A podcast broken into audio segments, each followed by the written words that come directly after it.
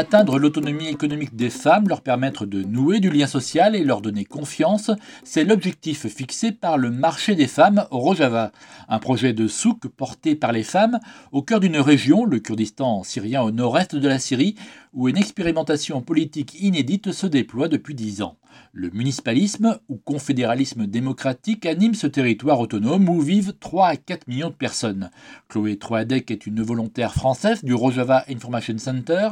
Installée à Kramichlo, elle suit de près la société civile qui vit au rythme de ce confédéralisme démocratique, une expérience qui se fonde sur une idée. Toutes les décisions et tous la manière dont est organisée la vie par des communes. Donc les communes, c'est pas vraiment des municipalités, c'est plus des regroupements, on pourrait dire, de maisons, de familles, entre 100 personnes et 100 familles en fonction des, endroits qui sont rassemblés dans une commune. Et ces communes, après, se rassemblent à différents niveaux en fait de gouvernance, de quartiers, de sous-districts, de districts, de cantons et ensuite de régions pour ensuite former l'administration autonome du nord-est de la Syrie, qui est donc l'entité euh, politique parapluie pour tout le nord-est de la Syrie. Tout est basé sur les décisions et les propositions et les critiques qui vont être faites au niveau des communes. Et après, c'est au niveau des assemblées plus larges que les décisions qui concernent euh, plus de monde vont être prises. Mais chaque commune doit pouvoir être autonome dans ses décisions euh, pour tout ce qui concerne la vie à l'intérieur de la commune. Ce système a pris forme en 2011 avec le Printemps des peuples qui a commencé en Tunisie et s'est répandu au Moyen-Orient. Il y a eu aussi un soulèvement au niveau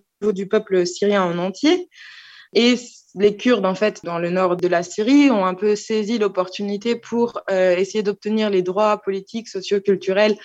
qu'ils n'avaient jamais réussi à obtenir du temps du régime syrien et du régime basse, qui était notamment assez euh, penché sur le nationalisme euh, arabe. Il y a eu un peu une fenêtre d'opportunité qui a été ouverte à ce moment-là, et donc les Kurdes ont très rapidement commencé à s'organiser en unités d'autodéfense, donc les YPG, YPG qui sont devenus connus aussi après la bataille de Kobané, et à réfléchir à quel système ils voulaient mettre en place. Cette proposition du confédéralisme démocratique, elle vient aussi du mouvement de libération kurde en général et d'Abdullah Öcalan en particulier, et euh, l'influence de cette idéologie-là du mouvement de libération du Kurdistan au Rojava était déjà très forte avant 2011, et donc en 2011, c'est un peu les gens qui défendaient ce projet politique-là qui ont été les plus actifs aussi et qui l'ont mis en place en fait. À ce moment-là, c'était un peu le chaos en termes politiques, en termes militaires, donc il n'y avait pas d'élections de choses officielles qui ont eu lieu et c'est plus les gens par eux-mêmes qui se sont mis à, à, réaliser ça et à créer ces communes et au fur et à mesure à créer leur système. Ce confédéralisme démocratique concerne les sept régions du nord-est de la Syrie. À tous les niveaux de gouvernance, des comités sont mis en place. Comités d'éducation, de réconciliation, d'autodéfense, de formation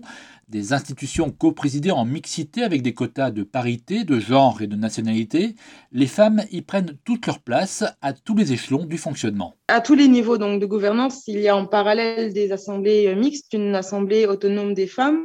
et il y a de manière générale énormément d'organisations autonomes des femmes une des plus, euh, on pourrait dire, euh, très nouvelles et à la fois très efficaces, c'est euh, les maisons des femmes, donc les malagines, qui sont les maisons où les femmes peuvent aller pour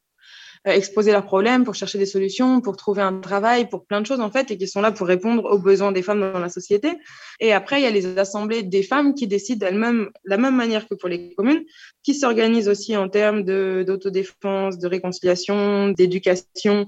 euh, d'économie au niveau de leur commune et au niveau des assemblées. Il y a aussi euh, une branche de l'économie qui s'appelle Aboriagine, donc l'économie des femmes. Et elles, elles sont en charge de réaliser des projets euh, de développement économique pour ouvrir des opportunités professionnelles, mais pour aussi donner de l'autonomie économique aux femmes. Euh, et donc, elles ont créé jusqu'à maintenant plein de coopératives de femmes, exclusivement de femmes. Et à Kramichlo, c'est de cette assemblée autonome des femmes qu'a émergé un projet de souk, un marché porté par les femmes, un projet lancé par la municipalité de Kramichlo avec une vocation sociale et économique importante. Ce projet, c'est permettre aux femmes d'atteindre une forme d'autonomie économique. C'est 14 femmes ensemble qui vont avoir chacune leur euh, échoppe, on pourrait dire, dans le marché. Et certaines vont euh, vendre des choses qu'elles auront achetées aux grossistes, qu'elles vont revendre au détail. Mais aussi une partie des femmes, par exemple, qui vont faire de la pâtisserie ou de l'artisanat, produisent elles-mêmes euh, chez elles les produits qu'elles vont vendre au marché. Et donc l'idée, c'est de permettre à ces femmes d'exercer une activité professionnelle. Aussi, c'est en termes de sortir de la maison, de rencontrer d'autres femmes, de s'organiser. Ça, c'est un aspect social, politique très important. Et au niveau économique, eh ben, c'est de développer du coup une activité commerciale qui va leur euh, fournir un revenu et ce revenu leur donne aussi une autonomie financière qui fait qu'elles ne sont pas dépendantes euh, de leur mari si elles sont mariées ou de leur euh, père, frère si elles sont toujours célibataires et qu'elles vivent toujours chez leurs parents. Le but, c'est pas seulement on fait un marché des femmes, ça leur donne une autonomie économique et c'est terminé. L'idée, c'est pas d'imposer tout de suite un mode de fonctionnement et d'imposer tout de suite un certain nombre de choses de formation, etc. C'est plus de laisser ces femmes commencer leur activité et par la suite développer par elles-mêmes euh, leurs propositions et mettre en place euh, ce qu'elles ont envie de mettre en place. Et pour beaucoup, avoir une activité économique leur donne une place dans la société et les incite à prendre plus de responsabilités au sein de la commune. Il y a énormément de femmes ici qui expliquent quand elles ont commencé une activité euh, économique ou qu'elles ont commencé à travailler dans une coopérative ou elles ont commencé à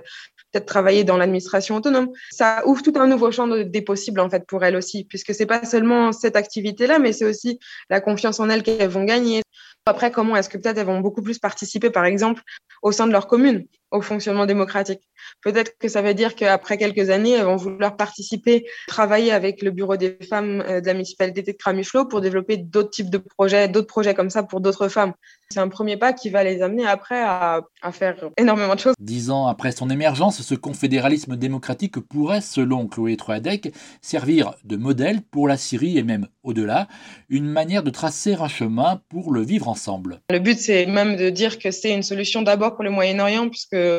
déjà là, par exemple, on voit qu'il y a des euh, Kurdes, des Arabes, des Assyriens, des Syriaques, des Arméniens, des Tchétchènes, des Turkmènes qui vivent ensemble et qui mettent en pratique ensemble ce système. L'idée, c'est de dire qu'en fait, déjà, premièrement, en fait, ce système devrait être transposé au niveau de la Syrie et que ce système est une solution pour la crise actuelle en Syrie qui n'est toujours pas résolue après maintenant bientôt dix ans de de guerre civile, de tentatives de révolution au niveau global de la Syrie, et on retourne dans l'impasse où c'est toujours euh, donc euh, Bachar el-Assad qui est au pouvoir en ce moment à Damas, et donc de dire que d'abord ça doit être une solution pour toute la Syrie. Et par exemple, il y a euh, le Conseil démocratique syrien, qui est aussi une institution qui vient d'ici, du nord-est de la Syrie, qui travaille exactement à ce regroupement de partis, d'organisations, de personnalités politiques autour d'un projet démocratique et fédéral euh, pour la Syrie. Après, c'est de la même manière, les modalités exactes de comment il devrait être mis en place restent aussi à définir avec les gens, dans les Syriens dans les régions où ils vivent. Et après, plus largement pour le Moyen-Orient et bien sûr après, pour le reste du monde. Mais en attendant, ce modèle démocratique du nord-est de la Syrie reste menacé, euh, pris en tenaille entre les intérêts de ses différents voisins, et cela ne rassure pas Chloé Troadec. L'existence de ce modèle-là en ce moment au nord-est de la Syrie est très clairement menacée, à la fois par euh, les menaces permanentes de l'État turc qui a déjà envahi de toute façon les régions d'Afrin, de Grisipi et de Serrekani et qui a des bombardements qui ont toujours lieu sur les villes de Aïnissa, de Tiltamer, donc sur le front en fait euh, de la zone euh, occupée par euh, l'État turc. Et l'État turc a récemment aussi menacé maintenant d'attaquer la ville de Deri, qui est une ville tout à l'est donc du Rojava, qui est aussi une ville avec énormément de chrétiens